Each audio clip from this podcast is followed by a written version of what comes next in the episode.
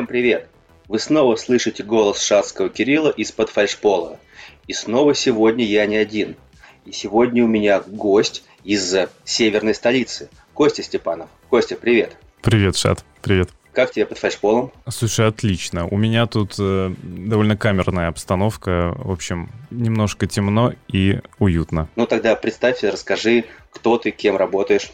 Меня зовут Степанов Костя, я являюсь директором особенного подразделения в Питере, нашей с вами большой объединенной команды и ее представительство в самой северной части этой вот, в общем, необъятной родины. Мы знакомы с тобой уже не первый месяц. Я знаю твою интересную историю, что ты к ЦОДам пришел далеко не сразу, а изначально занимался, насколько я знаю, занимаешься сетями.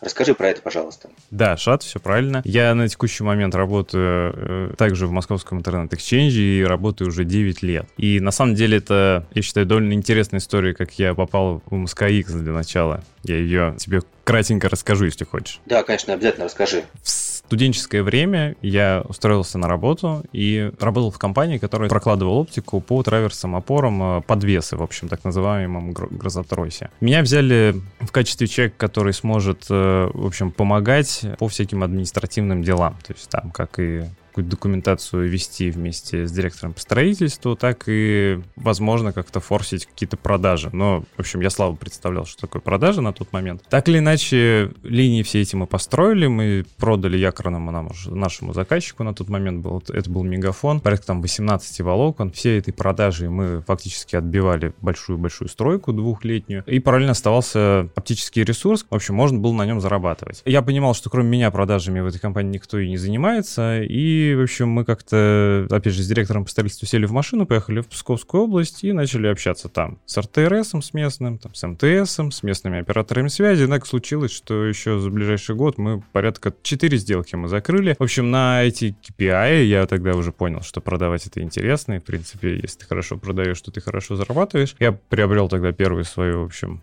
автомобиль иностранного производства. Это был Volkswagen Golf я был безумно, в общем, горд и рад, потому что у меня теперь есть какая-то такая благодарность за все труды и страдания. Но так или иначе, мы вошли в зиму, и зимой делать было нечего, потому что оптику мы уже всем продали, кому можно. Новые стройки мы там планировали, инициировали и привлекали каких-то новых инвесторов к этому проекту. Но фактически мне делать было нечего. Поэтому зимой поговорили мы с нашим директором, он говорит, слушай, занимайся телефонией. Он говорит, вот тебе войповский шлюз, узел, ставь его, регистрируй, и может что-то получится. В общем, взяли еще айтишника одного, который именно делал программно-аппаратный этот комплекс, а я занимался его легализацией и потом постепенно начал продавать. То есть там операторы всякие, в общем, нам э, все на слуху. Все-таки у меня вот вопрос крутится с первого момента, как ты сказал про столбы. Ну расскажи, а сам на столб ты залазил, оптику варил? Нет, я тебе отвечаю, нет, на столб я не залезал. Это потому что это траверсы, это такие это не, не деревянный там 110 такой столб, который идет по деревням, это довольно такие магистральные большие металлические конструкции, на которые так еще, знаешь, мимо когда идешь, они так гудят. В общем, там есть э, очень много всего интересного, и оптику, безусловно, у нас была бригада, которая сваривала, и у нас были там снегоход, у нас был... Ну, то есть, на самом деле, довольно увлекательное было путешествие.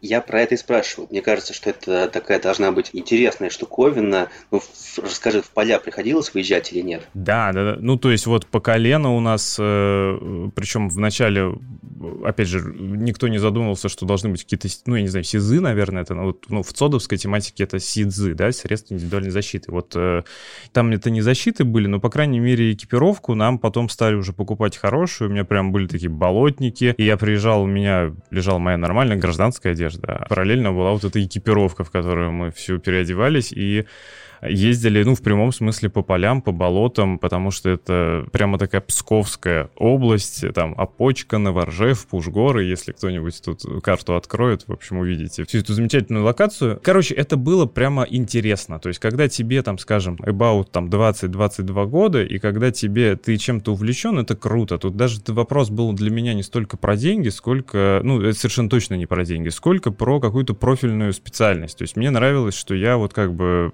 постепенно погружаюсь в какой-то нюанс. То есть вот нюанс по прокладке, по легализации инфраструктуры, на которой... И меня всегда впечатляло, я тебе честно скажу, что вот в этом маленьком стеклышке, да, который ты, казалось бы, что такое оптика, да, на, на конечное устройство, электрический сигнал оптически преобразуется в электрический сигнал, ну, то есть, казалось бы, все понятно. Но когда ты понимаешь масштаб всей этой истории и то, что какое количество там петабайт на этом всем передается, вот, а ты ими, и себя непосредственно соотносишь с процессом строительства этой инфраструктуры, в общем, меня это очень сильно тогда впечатляло. Меня сейчас это впечатляет, когда я задумаюсь, но сейчас это что-то такое, ну, окей, все, все на этом работает, никого этим не удивишь. Но, в общем, 10 лет назад меня это прямо очень сильно зажигало. Мы остановились на вопросе, как ты купил себе классную машину и начал заниматься телефонией. Да, и зимой э, начали потихонечку вот взаимодействие с операторами появилось, наверное, ну, порядка, не знаю, пул, может быть, там 30-40 операторов. По большому счету, очень такой примитивный бизнес. Покупаешь там, скажем, направление за 20 копеек, продаешь за 22 копейки, ну, а количество минут увеличивается ежемесячно, и постепенно у тебя вот это вот сальдо, вот эта вот выручка твоя начинает расти. Ну, в общем, это очень неинтересно, это очень неодушевленно, потому что вся работа происходит из офиса, из закрытого, все разговоры, по большому счету, счету заканчиваются какой-то томной перепиской. Но так или иначе, я попал в ситуацию, когда один из моих контрагентов питерских, он сидел на соседней улице, мы сидели на Невском 32-34, кстати, это еще один такой профит был большой этой организации, у него офис находился прямо напротив гостиного двора и Думы. То есть ты всегда выходил на Невский проспект, и у тебя рядом сидели, ну, для меня сидела вот на, в доме Зингера ребята ВКонтакте, и для меня это было что-то вообще недосягаемое, потому что я вроде этих ребят знал, но они, в общем, такие гуру были в программировании. Мы, мы общались уже тогда. А а я сидел и занимался, собственно, тем, что вот эти вот направления телефонные, да, перед... И у меня один из моих контрагентов на Шпалерной улице, к нему постоянно счета не доходили. Это компания Релком СПБ, Али Алимович Русов, вот у них директор все время, в общем, звонила его секретарь, говорил опять, Константин, не пришли счета. Ну, а в Питере за милую душу встать прогуляться, и я им руками относил. Ну и в конце концов Али Алиевич говорит, как ты смотришь на то, чтобы у меня что-нибудь поразвивать бизнес? Я говорю, Али Алиевич, в общем, все было бы ничего, но хочется что-то кардинально нового. В общем, не проходит и полгода, звонит Урусов, говорит, помнишь, ты говорил про кардинально новое? Я говорю, да. Он говорит, вот, Костя Чумаченко, это сейчас генеральный директор Nginx, ОССТ, также это вот наша большая семья объединенная в «Центр хранения данных». Приезжает Костя в Петербург, и, в общем, через Урусова он договорились, что встретимся мы. Это лето, какой-то проливной дождь идет, я забегаю, по-моему, это гостиница «Астория», в общем, мы с Костей встречаемся, я вообще не знаю, что его цепануло, но вот что-то он во мне увидел, и им нужен был представитель в Петербурге, нужен был офис. Вот, и, в общем, так мы познакомились с Костей, потом э, какое-то он мне дал домашнее задание большое, потом было собеседование в Москве, ну так или иначе, постепенно, где-то через 3-4 месяца я попал в команду МСК X. Вот. Какое неожиданное развитие от э, полей Псковской области до МСКХ и Москвы. Именно так, да. Ты не представляешь себе, насколько я вообще был э, удивлен вообще ситуации сложившейся, но... Какое у тебя образование? То есть ты связист или так уверенно рассказываешь про переход сигналов электрических и так далее? Заканчивал я ГУАП, это ну, бывший ЛЯП, в общем, Государственный университет авиакосмического приборостроения. И факультет у меня назывался вычислительные комплексы системы сети. Ну, то есть фактически э, у меня была схемотехника. Мы знаем там, что такое резисторы, транзисторы, там бинарные всякие коды, там единички, нули, и как все это складывает. Ну, в общем, это у нас, безусловно, было, но такая какая-то больше была, ну, какая-то химия, знаешь, то есть ты говорил о чем-то, чего там фактически не особо представлял, потому что вся база университетская, она основывалась на каких-то там 80-х годах лабораториях. И было это все вот неинтересно, ну, интересно, но не совершенно не про вот 2000, скажем, там, 5 6 7 год. В любом случае, я тебя понимаю, так как я сам по образованию связист, закончил Московский университет связи, так что мы с тобой здесь тоже коллеги. Как раз-таки вчера сел в такси и смотрю, водитель сидит такой презентабельный. Ну и, в общем, пробки, сидим, молчим, кто тут завел диалог, не помню кто. Он мне начал рассказывать про то, что он уже 8 месяцев находится в поиске работы, на рынке сейчас все очень сложно, но действительно так, тут как бы все это понимают, всю эту ситуацию. Я как раз ему начал рассказывать про то, вот не смотрел ли он куда-то вот в сторону телекоммуникационной сферы. Он мне говорит, а почему именно телеком? Я говорю, потому что телеком, он самый стабильный. То есть вот у меня всю жизнь, я с детства, у меня бабушка работала на ПТС, Петербургская телефонная станция, и когда вот в 90-е трясло, у нас скажем, у нее зарплата была небольшой, но когда была зарплата, она всегда приносила пирожные. И вот стабильность пирожных в холодильнике в как бы дни зарплаты, она меня всю жизнь вот как бы на уровне ассоциаций. Вот э, я всегда понимал, что телеком, да, там есть свои нюансы, есть свои особенности, но это что-то очень стабильное. Оценка стабильности в стране по уровню пирожных. Слушай, очень классная тема. Да, да, да, да, по уровню пирожных в холодильнике. И я как бы с детства всегда понимал, что я пойду в связь. И, наверное, я не понимал, но я как-то у меня, опять же, мама у меня всю жизнь в Мегафоне работала, то есть там, извините, там бабушка про родственников носили там. И я всю жизнь, э, в общем, жил в семье связистов, скажем так. Поэтому свою роль я как-то всегда предопределял вот именно куда-то вот этим вот таким вот вектором. Мы классно отвлеклись, рассказали про образование. Давай я немножечко вернусь обратно и начали говорить про MSKX. Расскажи вообще, что это такое? Слушай, Московский интернет-эксченж вообще гениальная э, идея, которая была реализована, когда мне фактически было там, наверное, еще лет шесть. Это коммутатор, который поставили на центральном телекоммуникационном узле там, города Москвы и научно-образовательным сетям, и ну, поисковикам, тогда уже что-то появлялось, э, предложили, в общем, включиться в одну большую железяку, чтобы, ну, как бы удобнее было просто всем общаться, обмениваться и не придумывать какие-то петли там, да, и какие-то, какие-то, в общем, сложные механизмы. То есть это максимально простой механизм. Я всегда, когда про X рассказываю, я чувствую, что этот продукт очень легко объяснять, потому что он как велосипед. В общем, этот коммутатор, э, в конце концов, образовался в 18 распределенных, ну, назовем так примитивно, коммутаторов по городу Москвы. То есть это единая большая сеть, она вся протектированная, резервированная, и это конгломерат на текущий момент из там, более чем 750 участников. То есть это компании, у которых есть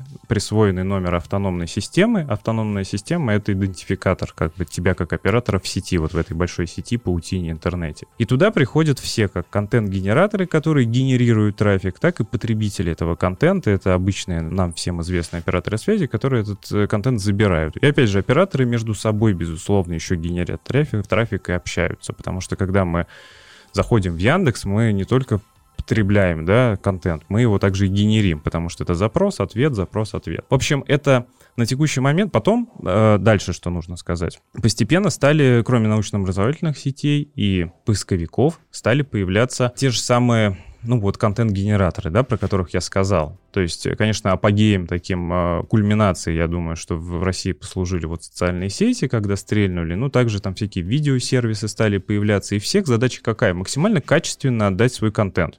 То есть вот мы с тобой, к примеру, придумали какой-то видеосервис, начинаем там хранить контент, нам его надо, чтобы из любой точки там максимально быстро потребитель нажал на кнопочку и все запустилось. Вот самым примитивным инструментом э, является Exchange. То есть это платформа, где присутствуют операторы. И самое главное, что Exchange не создает так называемого хопа. Ты имеешь, можно сказать, включаясь в коммутатор в AX, ты получаешь прямую корректировку с 700 операторами. Это все там ТАТ телекомы, Бел телекомы, Казах телекомы, это все Microsoft Microsoft, Akamai, там, Amazon, Cloud, Cloudflare там, и так далее. В общем, и ты чувствуешь себя, ну, прямо вот круто, потому что ты раньше зависел от какого-то поставщика, а теперь ты ни от кого не зависишь, у тебя со всеми прямыми сессии, и у тебя максимально твои клиенты довольны там, тем, что у них, в общем, все бегает быстро. Итак, всем хорошо, всем замечательно, все делятся информацией.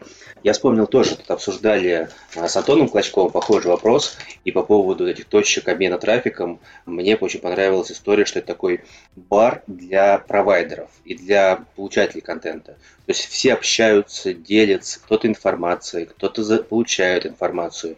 И это именно такое место, где все, наверное, там, условно, операторы, все, кому нужен контент, э, соединены вместе. Так это получается, ну, условно. Ну, условно так, да. И помимо всего прочего, бар, ну, не совсем бесплатным бар является, но бар является гораздо дешевле, чем какие-то профильные, скажем, рестораны. То есть если операторы в своем регионе, в каком-то отдельном, ну, вот Урал, допустим, возьмем, просто примитивный вопрос. Мы с тобой стали оператором связи, где нам взять интернет? Ну, то есть, казалось бы, где-то интернет покупают, да, его где-то покупают, он на чьих-то сетях приезжает в, это, в этот Урал большой, да, необъемлемый, и, соответственно, ты его должен где-то купить, то есть поднять сессию поднять стык с неким агрегатором трафика, то есть это может быть какой-то магистрал, ШПД-оператор, там и все эти аббревиатуры где-то слышали, знаем, и, соответственно, купить. Так вот, в моменте, ну, можно долгую историю вот это вот вспоминать с 90-х лет, но смысл в том, что когда я пришел работать, скажем, на Урале трафик стоил порядка 80 тысяч рублей за 10-гигабитный порт. Ну, образно, 80 рублей мегабит. Соответственно, в Айксе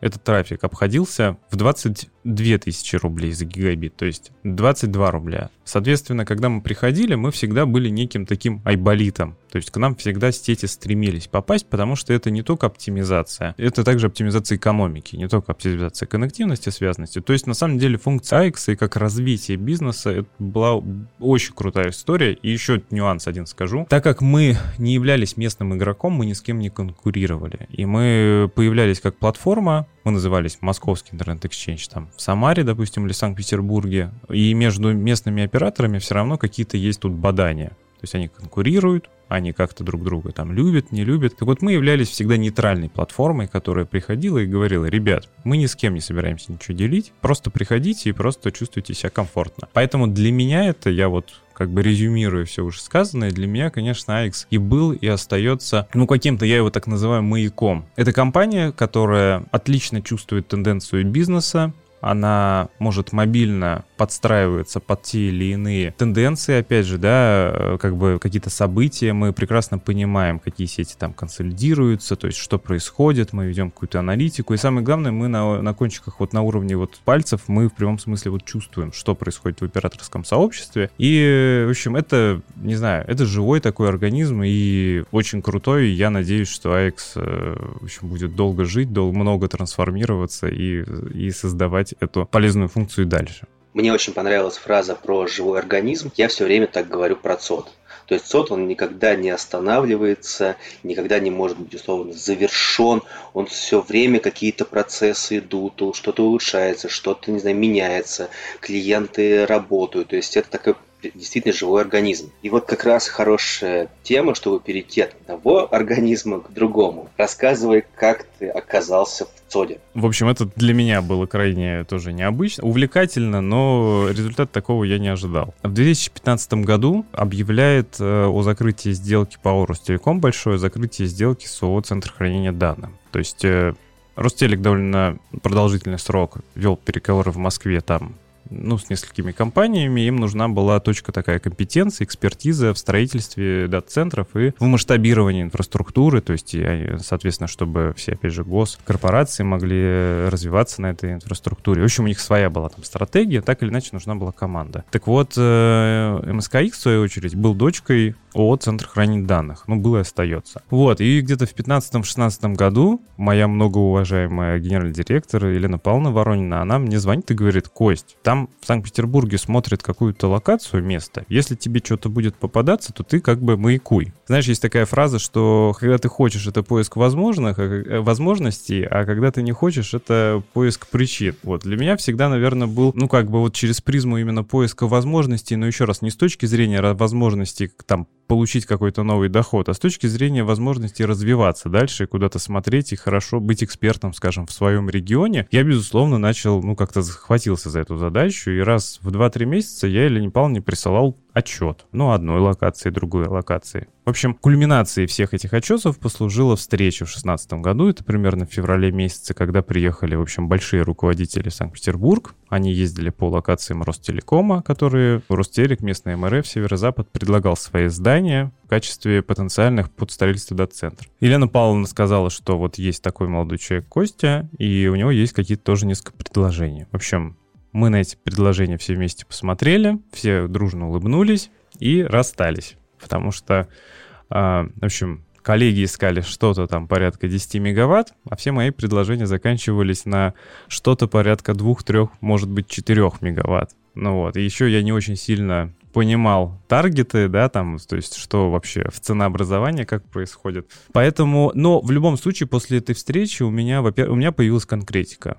То есть у меня появилось э, понимание, что нам реально нужно, и я начал этим вопросом ну, заниматься уже кардинально другими методами, и спустя два месяца я нашел локацию, То есть я нашел вот это вот мазутохранилище, на месте которого мы сейчас возвели ЦОД. Интересная получается штука. То есть у нас на Боровой тоже ЦОД построен на месте старого завода, правда, встроен. У вас там ничего же не было, да, получается, пустое поле? Когда мы пришли впервые, ну вот я приехал в прямом смысле, вот я увидел аукцион, стоит у «Газпрома» участок на аукционе. Я приезжаю, стоит большой забор закрытый, вот огороженный вот полтора наших гектара, огороженные по периметру большим забором и внутри лес. И маленькое там есть такое красное здание, административно-бытовой корпус. В нем стояла станция этих обслуживания, ну, то есть там какие-то машины ремонтировали. И, в общем, я туда захожу, ну, там в прямом смысле я когда-нибудь э, обязательно сделаю небольшой мини-фильм по поводу того, как вообще это было все в плане стройки, в плане вот процесса. Но вначале это было мазутохранилище, в котором было 40 тысяч кубов воды. С одной стороны там разводили каких-то там карасей, с другой стороны, там снимали фильмы, потому что, ну, подводные съемки где-то нужно было проводить, да, в Питере, допустим, там эффектно, да, там машина пробивает ограждение, падает в фонтанку. В общем, а потом подводные съемки идут. Вот подводные съемки реально была прям съемочная бригада, у которой все, весь реквизит был вот в этом красном здании. Она систематически приезжала и что-то там доснимала или снимала. И, в общем, э, ну, фактически это был большие два бассейна, которые стояли в лесу. Вот с ягодами, с грибами, с утками, с карасями, и это в центре Питера. И, в общем, это просто дичь была, потому что я вообще не понимал, как этот участок может э, вот здесь вообще находиться и быть. Но вот э, приехал на тот момент Саша Цыбин работал, он сейчас вот в Сбербанке, и он в, в том числе занимался у Павла Григорьевича Каплунова поиском локаций. Вот мы с ним вместе, собственно, агрегировали эту большую базу там по адресам. Приехал Дима Колганов, в общем, мы походили, посмотрели и, ну, в общем, разошлись на том э, мнении, что да, похоже, это оно. А ко всему прочему, сейчас шат еще добавлю, ко всему прочему, прямо за забором этого здания большого находилась ТЭЦ.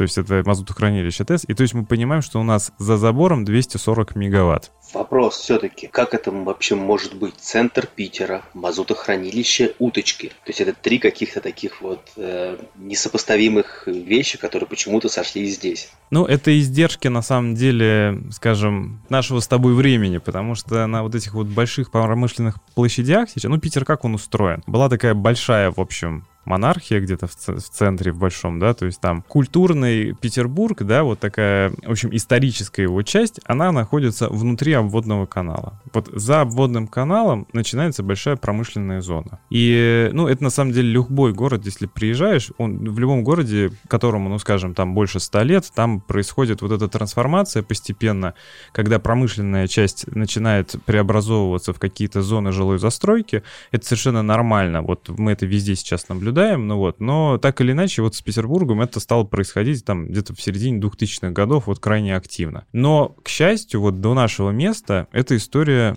скажем так, не дошла, потому что э, у нас по соседству находится, как я уже сказал, ТЭЦ. ТЭЦ — это довольно шумная история, как оказалось, потому что я сейчас на, на участке на этом уже на постоянной основе года два присутствую. ТЭЦ пару раз в месяц спускает давление с турбин.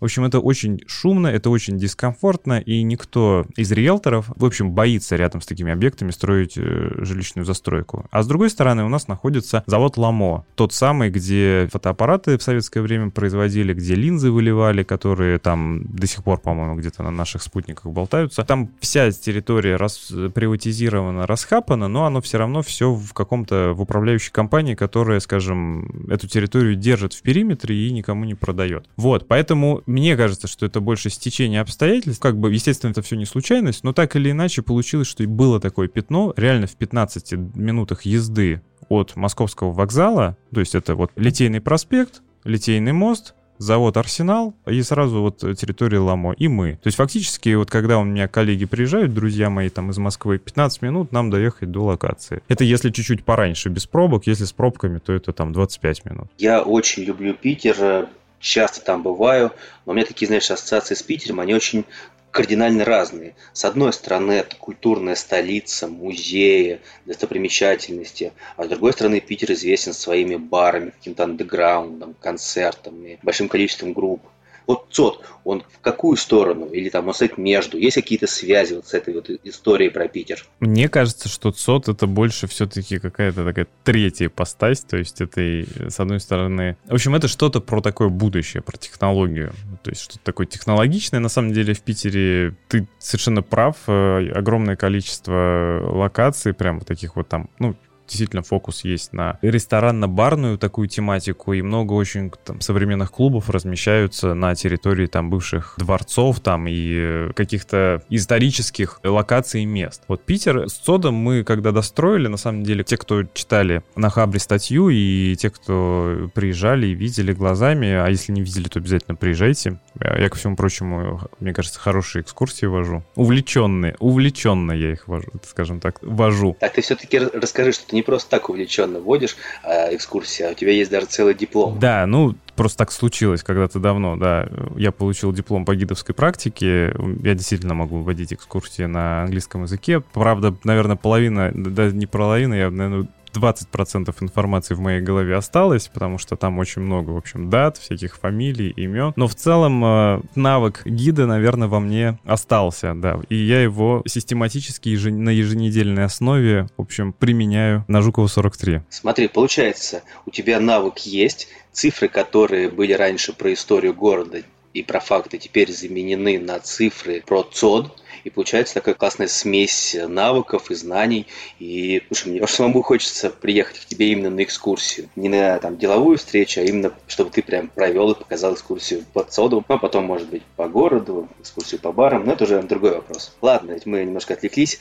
Ты говорил про Хабар и про то, что люди знакомые, те, кто были в ЦОДе, заметили какую-то связь между ЦОДом и городом, и что это за связь? Мы тоже задались вопросом. Вот СОД в Санкт-Петербурге. То есть такое технологичное, промышленное, большое новое сооружение. То есть как его можно привязать к Питеру? Обсуждали, обсуждали, поняли, что в Петербурге у нас что есть? Ну, в общем, много чего у нас есть, но есть огромное количество мостов, есть огромное количество островов. Мосты это все-таки скорее то, что соединяет, а острова это то, на чем размещаются. В общем, мы все-таки пришли к тому, что это будут острова, и назвали, соответственно, наши четыре марш-зала, у нас по 192 стойки каждая, названиями островов. То есть у нас есть Василиостровский, Крестовский, Новая Голландия и Котлин. В общем, такая вот у нас параллель. Прости мою безграмотность, а сколько всего в Питере островов? Есть э, огромный водный массив в сторону Финляндии, территории, в которую, скажем, скажем так, отжали когда-то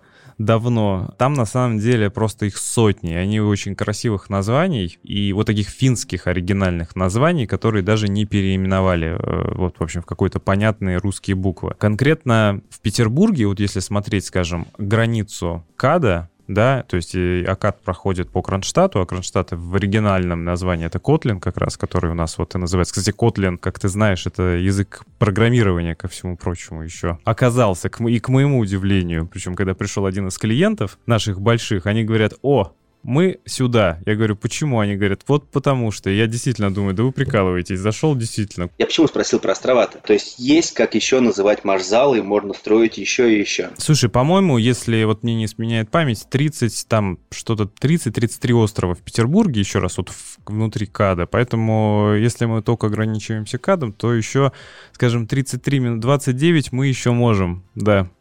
Есть куда. Ну, как раз еще несколько содов можно построить смело. Смело, точно. А потом уже как раз выходить в Ленинградскую область и называть уже финскими названиями красивыми. Давай еще пару слов про ЦОД расскажем нашим слушателям. Вот ты сказал, что это 4 зала по 192 стойки. Что еще там интересного? По питерскому проекту я могу... Такой мой самый главный кайф, то, что проект делался с нуля. И он делался по то, чтобы оптимально уложить всю инфраструктуру. Вот, э, в общем, как ты э, видение проектировщика, да? То есть вот есть соды, которые строятся потому, что вот такой размер, не знаю, плиты, вот такие перекрытия, вот такая вот, не знаю, там локация, здесь, здесь опять же дом стоит жилой, и сюда дизели нельзя, надо с обратной стороны. Мы не, не были ничем ограничены, поэтому, мне кажется, проектировщик должен был просто там пищать от радости и делать э, просто по красоте все. И, собственно, у нас очень гармоничная топология расположения всей технологии под соду. То есть у нас по краям стоят два машзала, а в центре сконцентрирована, опять же, вся технология. Да? На кровле, опять же, по краям стоят чиллеры, в центре стоят, с одной стороны, 6 дизелей, с другой стороны, 6 ТПшек. Поэтому вот мне всегда очень, ну, опять же, легко водить экскурсии, мне очень всегда легко показывать на схеме, как схему резервирования, потому что ты просто наводишь на любую стойку, и ты рассказываешь, опять же, геометрию, как происходит вот это самое резервирование и за счет чего. Поэтому, наверное, про питерский ЦОД мне первое, что стоит отметить, это мне проект нравится. Я много ЦОДов видел, потому что по X у нас 52 площадки присутствия, из которых, наверное, на 30 я уж был точно. То есть это все регионы, а я вот, ну, как я уже рассказывал в MSKX, я непосредственно занимаюсь региональной частью, поэтому я огромное количество видел таких трэшовых площадок, ну, я их называю телехаусы, да, где все-таки вопрос не в том, чтобы тут сильно зарезервироваться, а в том, чтобы просто коннективность какую-то, э, в общем, получить оптимально. Согласен с тобой, я тоже видел огромное количество цодов, я абсолютно соглашусь, что именно вот э, в плане расположения марш-залов и инженерной инфраструктуры, да, прям мне тоже очень-очень понравилось. Не скажу, что это единственное, что мне понравилось, но вот здесь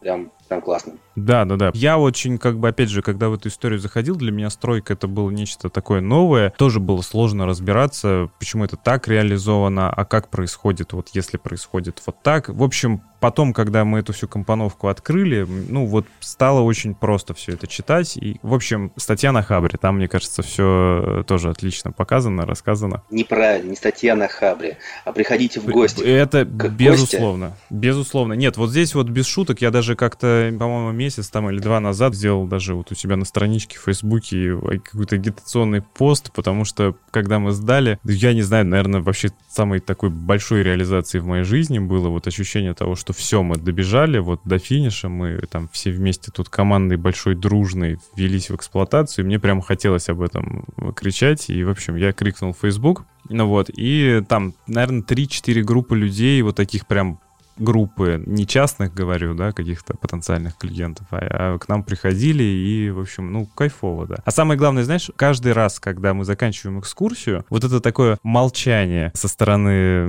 вот людей, которые пришли посмотреть, потому что у них полностью, им все понятно, они полностью удовлетворены, у них вопросов вот не отстается слова совсем. И я каждый раз вот стою, прямо думаю, блин, ну круто, потому что, ну еще раз, я вот спасибо говорю проекту, потому что мне кажется, он очень читабельный. Да, согласен. Все мы о работе, о работе. Давай немножечко о хобби. Что интересного еще происходит в твоей жизни, помимо вот работы, цодов, сетей? Слушай, ну с хобби такая история сейчас стала сложной, потому что, ну, прошлый год Вообще, я, опять же, и там 90-е, 2000-е годы я всегда ездил летом на дачу. Дача у нас находится на Ладожском озере. Это в моем случае это 120 километр по Мурманскому шоссе. И это как раз место, где в Ладогу впадает Волхов, Сясь. И проходят два канала, Александрийский и Петровский. То есть, по большому счету, огромные массивы воды, и, наверное, как любой мальчик, мужчина, там, молодой человек, э, я всегда там вот удочка, я там лодка и какие-то вот путешествия, связанные с водой, всегда вот э, в моей жизни были и есть, собственно. Поэтому, наверное, одним из хобби я, я бы сказал, что это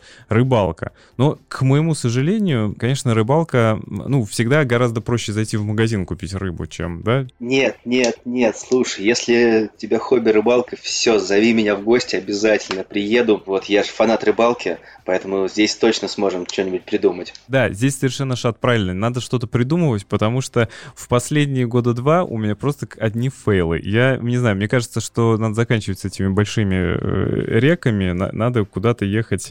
Вот мы ездили в прошлом году на немецкий полуостров, это Баренцево море, туда, за, за Мурманск. Вот там вот рыбалка, я э, просто вот как бы, ну, на Баренцево море в Телиберку, да, не один раз я ездил. Там рыбалка вот э, все, все хорошо с ней. В Петербурге, в агломерации, в Ленобласти, конечно, тут надо постараться. То есть, по большому счету, это какие-то лесные озера, где откуда ты выходишь удовлетворенным. Вот, и это что касается рыбалки. А вторая часть, я, наверное, так скажу, я все не соберусь, не приобрету себе это двухколесное э, транспортное средство, но я всю жизнь, как бы, опять же, это из моего какой-то из юности, у меня всегда был какой-то мотоцикл или мопед. Сейчас я хочу это все-таки преобразовать уже в полноценное хобби. Мне хочется хочется купить кроссовый мотоцикл. То есть вот прямо, чтобы все, что накипает внутри, в общем, отдавать на заднее колесо с помощью в общем, вот этой вот э, ручки газа, да, и балансирования своего тела вот на этом. В общем, мне это очень сильно нравится. Я огромное количество раз брал в прокат, ездил там, но вот эта вот грязная всякая экипировка, э, плохо пахнущая, и вот этот мотоцикл, который, ну, не твой, скажем так, всегда меня напрягали. Но, с другой стороны, свой, опять же, его нужно тоже огромный комплекс там мероприятий проводить. Это увлечение не от слова, там, раз в год съездить на рыбалку. И это этим надо заниматься. Поэтому, может быть, в этом году моя маленькая мечта сбудется. Не знаю. Классное хобби, только это. Давай будь аккуратнее на мотоциклах. Да, точно совершенно. Это вопрос, э, в общем, уже экипировки-то. Все, договорились. Ты давно работаешь в СОДе, многое знаешь, но вот остались какие-то вещи, которые тебе непонятны. То есть почему вот так, а не по-другому? Я тебе, наверное, так скажу. С точки зрения технологии у меня вопросов никаких нету. То есть э, в целом я в материале, я понимаю, почему, в какую сторону течет этиленглюколь. У меня больше, скажем, не столько мне что-то непонятно, сколько мне хочется... Э, ну, наверное, как человеку, который все-таки с продажами непосредственно был всегда связан, мне хочется, э, по крайней мере, насколько это возможно в Питере, а насколько это невозможно вообще везде, хотя, не знаю, может быть, везде это уже есть, а только я до конца это у себя не чувствую. Мне хочется, чтобы к нам, когда приходит клиент или его представители там технические, чтобы, в общем, они чувствовали себя здесь комфортно, чтобы там дежурная смена им улыбалась. В общем, чтобы они кайфовали, они проводили работы, чтобы у них была там, не знаю, удобная инфраструктура, структурная часть. В общем, это то, что мы, к чему мы сейчас идем. То есть мы все равно сейчас ввели в эксплуатацию объект, и мы сейчас начинаем этот организм одушевлять да, шлифовать. Впереди, мне кажется, в этом году огромное количество еще работы, но вот мне хочется верить, что к концу года, вот отвечая на вопрос, вот у меня вопросов никаких не останется. Я с удовлетворением выйду и скажу, что все. Вот теперь классно. Слушай, очень крутая, конечно, история, и это правильно, я тоже считаю, что ЦОД – это такая вещь, не просто вот ангар, в котором работают ДГУ и, там, не знаю, кондиционеры, стойки гудят, а что-то такое, куда приятно приходить, там, будь то инженеру, будь то на экскурсию. Так что супер, давай дальше. Следующий вопрос. А что тебя больше всего поразило, когда ты там, первый раз а, увидел ЦОД? Не питерский ЦОД, а вообще в твоей жизни. Вот какая-то такая вещь, которая засела у тебя в памяти. А, моим самым первым местом работы в 11 классе я пришел на должность системного администратора. То есть, э, ну, это примерно, не знаю, там, 2004-2005 год, наверное. И в компанию, ну, работал там 40-50 человек, и у нас э, сервер стоял внутри самого офисного вот этого помещения. И в какой-то момент Артем, вот это был мой руководитель, он говорит, Кость, надо этот сервер нам вывести в центр обработки данных. Я, я говорю, куда? Он говорит, в центр обработки данных. Я вообще без понятия, что это такое. Мы начали с ним что-то смотреть, потом он выбирает локацию, причем это совершенно трешовая площадка. Я сейчас и знаю, что она работает, но я не понимаю, кто там вообще еще в ней остался. В общем, а, мы с ним кладем этот сервер к нему в машину, едем. И вот говоря о том, что меня поразило, вот получается инженер, который нас заводил в машинный зал, у него почему-то в машинном зале свет не горел. То есть мы туда зашли, там была темнота. Но вот это количество лампочек, которые в темноте, вот в холодном коридоре мигает, ну вот, вот, э, вот ощущение, что ты пришел еще раз не в какой-то коммерческий э, объект, да, который обладает определенным функционалом, а ты пришел в какую-то, не знаю, комнату, я не знаю, как это сейчас называется, вот развлечений, знаешь, где, в общем, огромное количество вот этих вот зеленых, синих и красных светодиодных лампочек со всех сторон мигает. Я вот стою в этой темноте и вообще не понимаю, что это такое, почему тут холодно, но вот потом он включает свет, ну вот нам говорит, вы, пожалуйста, вот сюда вот начинайте монтировать. И я постепенно, вот эта первая инфраструктура, с которой она совершенно там на бытовых каких-то кондеях работала, с каких, ну, в общем, без всякого резерва, но так или иначе, это была моя первая площадка. Вот вспоминая, я, конечно, э, самые главные впечатления я получил вот, э, вот там. Ну, я тут вообще не представляю, что могло быть вот со школьником 11 класса, когда он первый раз увидел эти лампочки. Я, проработав, наверное, некоторое время в ЦОДе, потом уже там в э, время некоторых работ выключил свет и сам был удивлен хотя уже давно знал инфраструктуру, а тут для школьника и первое знакомство такое яркое. Но теперь понятно, почему тебя так все зацепило и почему все-таки в итоге ты пришел к ЦОДам. Ну и, наверное, последний мой такой традиционный вопрос. А что больше всего тебе нравится именно вот в технологиях ЦОДа? Тем более ты как бы инженерку знаешь, и сети, и оптику. Вот есть такое, что прям больше всего для тебя вау, как это круто? Ну смотри, вау, как это круто. Я помню, когда заливали к нам 180 кубов этиленглюколя, я стоял, видел, как в очереди стоят э, вот эти вот бензовозы, в ну, я не знаю, там, ну, ты понял, вот большие вот эти 20-тонные, да, машины, ну, похоже, это бензовозы были. И они все льют, льют, льют. Я думаю, ну, я видел, как это все сваривается, но я, когда ты понимаешь объем, меня это поразило. Но это с точки зрения технологии, и, и самое главное, я понимаю, что сейчас этот весь этот объем надо будет постоянно толкать, то есть это постоянный какой-то организм, который постоянно, ну, это в прямом смысле организм, мы с тобой совершенно правильное определение дали, у которого есть определенный орган, который вот, э, в котором скажем, артерии, по которым вот течет э, только, только не кровь, да, а теленглюколь. Но на самом деле, если ты меня спросишь, я всегда смотрю как-то, знаешь, мне сложно локально, вот, ну, электричество, ну, вот у нас высокая сторона, понизили, ну, здесь вот охладили. То есть, в принципе, все понятно. Не скажу, что меня прям сильно что-то поражает. Меня поражает, наверное, во-первых, факт стабильности